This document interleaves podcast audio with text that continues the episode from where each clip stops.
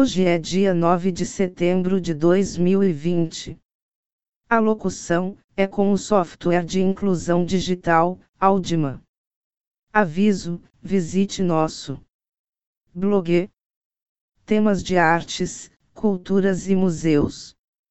Endereço eletrônico é museu2009.blogspot.com. Podcast número 38.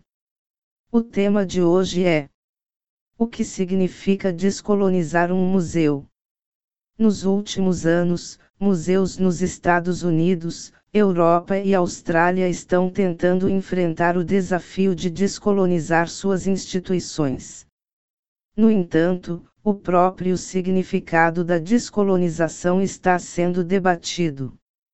O Washington Post define como um processo pelo qual as instituições passam para expandir as perspectivas que retratam para além das do grupo cultural dominante, particularmente dos colonizadores brancos.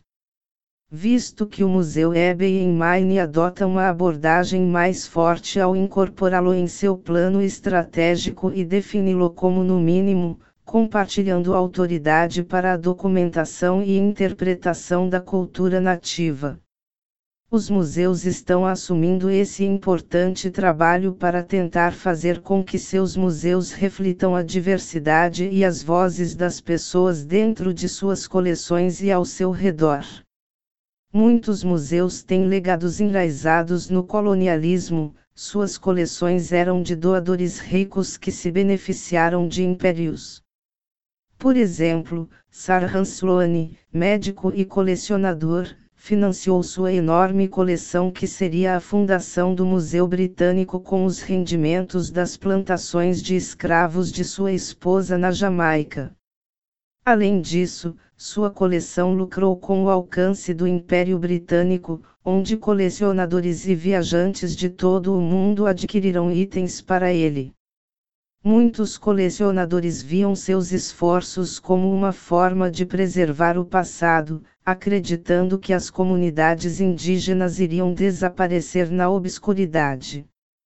E depois há as controvérsias sobre como os itens foram adquiridos em coleções, como os mármores do Partenon no Museu Britânico, em Londres, e Zude e Confidendera no Louvre, Paris.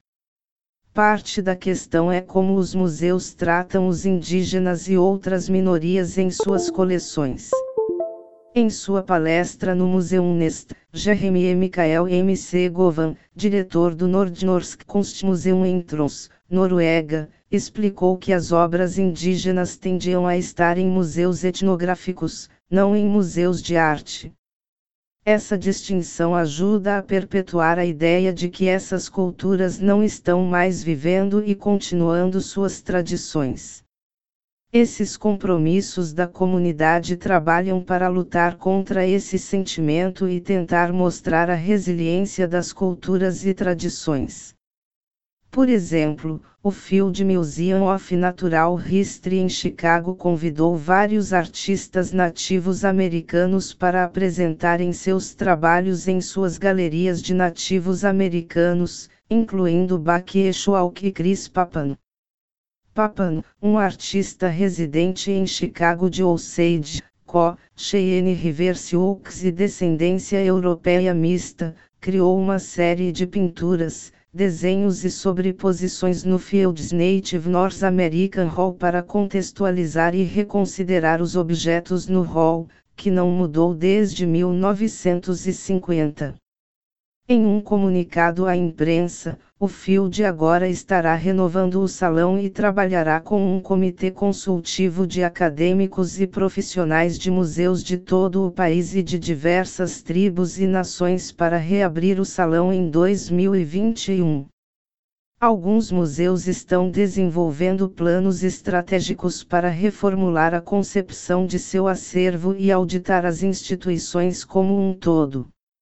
O Australian Museum em Sydney, liderado por Frank Howarth, reavaliou sua própria relação com seus objetos e mudou sua visão do museu como o proprietário de objetos para guardiães dessas coleções, com uma obrigação para com os povos que criaram os objetos e histórias, e para seus descendentes.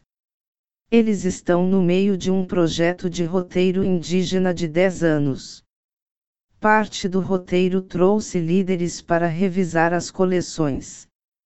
Notavelmente, o Museu Australiano trouxe o chefe Jerry Taki, um líder de Nivanuatu, para revisar as coleções de Vanuatu e ajudou o museu a entender a diversidade das pontas de flecha, algo que o museu nunca conheceu antes. Este é apenas um exemplo de como esses esforços beneficiam museus e povos indígenas. Outros museus estão trabalhando com comunidades indígenas locais para determinar o tratamento respeitoso de restos mortais e objetos humanos. Em 2017, o Museu do Homem de San Diego instituiu uma política para pedir permissão às comunidades indígenas sobre o tratamento de 5. 000 a 8. 000 restos mortais em sua coleção. O Museu Canadense de História estabeleceu a política de restos humanos em 1991 para responder aos pedidos de repatriação das comunidades. Desde então, a política evoluiu para incluir restos mortais e objetos humanos e resultou no retorno de restos mortais às primeiras nações no Canadá, bem como artefatos, como AMPUM e pacotes de remédios para suas respectivas comunidades. No entanto, esses esforços são apenas uma parte do grande projeto de descolonização.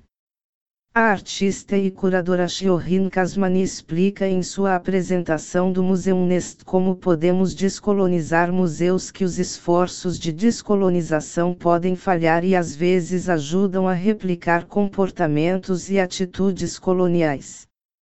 Ela observa com propriedade que descolonização não é o mesmo que diversidade. Em vez disso, ela postula que a descolonização é o desafio inicial da supremacia branca, descentraliza a visão eurocêntrica, valoriza a narrativa do que se tornou outro. Desmonta sistemas de pensamento que colocam o homem branco hetero como padrão. Não se trata apenas de convidar indígenas e outras pessoas marginalizadas para o museu para ajudar a instituição a melhorar suas exposições, é uma revisão de todo o sistema. Caso contrário, os museus são meramente uma réplica dos sistemas do colonialismo, explorando as pessoas de cor por seu trabalho emocional e intelectual dentro de suas instituições sem um corolário de respeito e poder. Para ela e muitos outros trabalhadores culturais, essa revisão começa com os tomadores de decisão. Quem são as pessoas que tomam as decisões sobre as exposições? O que é mostrado nas exposições? Como a história é contada?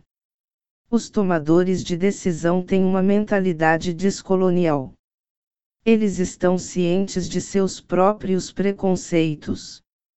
O Museu do Brooklyn recebeu muitas críticas no ano passado por ter contratado um curador branco para uma exposição de arte africana. Sarah Vadid, chefe de noivado do Museu de Londres, em sua palestra no Museu Nest apontou a falta de pessoas de cor como cabeças de exposições permanentes. O custo proibitivo dos museus também é um fator significativo na limitação dos museus a públicos específicos. Casmani observou que exposições e museus podem ser muito caros e não acessíveis a muitos segmentos da sociedade. O custo de trazer uma família inteira também pode limitar a capacidade das pessoas de vivenciar essas instituições culturais. Steve Nelson, professor de arte africana e afro-americana da UCLA, explica em um artigo do Washington Post que os museus são vistos como algo para pessoas privilegiadas. Começa cedo. Essa percepção pode ajudar a impedir o fluxo de pessoas negras em empregos em museus. Além da tomada de decisão e do custo, o texto e a linguagem da exposição são outro fator importante no processo de descolonização. O texto da parede em exposições é percebido como narrativas neutras e autorizadas dos objetos exibidos. Mas Casmani explica: esses painéis nas paredes do seu museu são um ato político. As palavras usadas são importantes para a compreensão de todos sobre o material apresentado, as palavras escolhidas terão impacto sobre como as pessoas entendem a exposição. Ela explica que quando palavras como racista e exotizado são removidas e palavras como campo de concentração são transformadas em campo de internamento, isso serve para invalidar as experiências e histórias das pessoas. Além disso, a escolha do idioma do texto também é um ato político. A linguagem usada no texto também criará barreiras ou as derrubará, dependendo de como for usado. Algumas instituições ao redor do mundo estão começando a fornecer texto em outros idiomas além do dominante.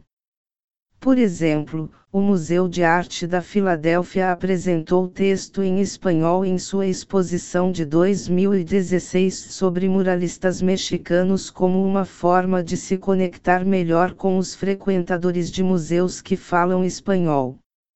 Em outro exemplo, MC Govan observou que Nordnorsk Kunstmuseum usou a linguagem Sami em textos em uma exposição barra performance especial em um museu que ocorreu em 2017. Além de como os objetos vão parar em seus museus, o projeto de descolonização deve levar em consideração o que é coletado e quais histórias podem ser contadas a partir desses objetos. Como o texto da parede, as coleções são políticas. Em sua palestra, Vadid descreve como suas tentativas de fazer uma exposição sobre a Guerra do Ópio no Museu Marítimo Nacional foram limitadas porque o museu não colecionava itens relevantes para o tema, como objetos do ponto de vista chinês. Em vez disso, ela observou, eles tinham muitos itens da Companhia das Índias Orientais. A capacidade do museu de fazer exposições que lutavam contra a narrativa dominante foi prejudicada pelo que o museu havia coletado anteriormente sob essa mentalidade predominante. No entanto, existem instituições que apresentaram alternativas intrigantes aos modelos predominantes e apresentaram novas ideias para a descolonização. Na palestra de Govans Museum Nest, ele explica como, em 2017, o Nordnorsk Kunstmuseum se transformou em Samidaida Museia dentro de dois meses do início ao fim. Essa performance de museu, como ele a denomina, resultou em uma transformação total e instantânea que incluiu, entre outras coisas, a exibição de outra coleção de arte inteiramente e o uso da linguagem sami tanto para os textos da exposição quanto para a sinalização geral e muito mais. Eles trabalharam com a comunidade Sami para estabelecer confiança e um terreno comum neste empreendimento.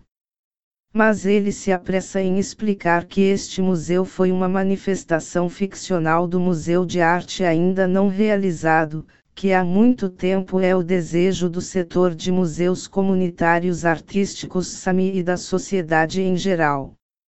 O novo museu barra exposição não foi uma mudança permanente.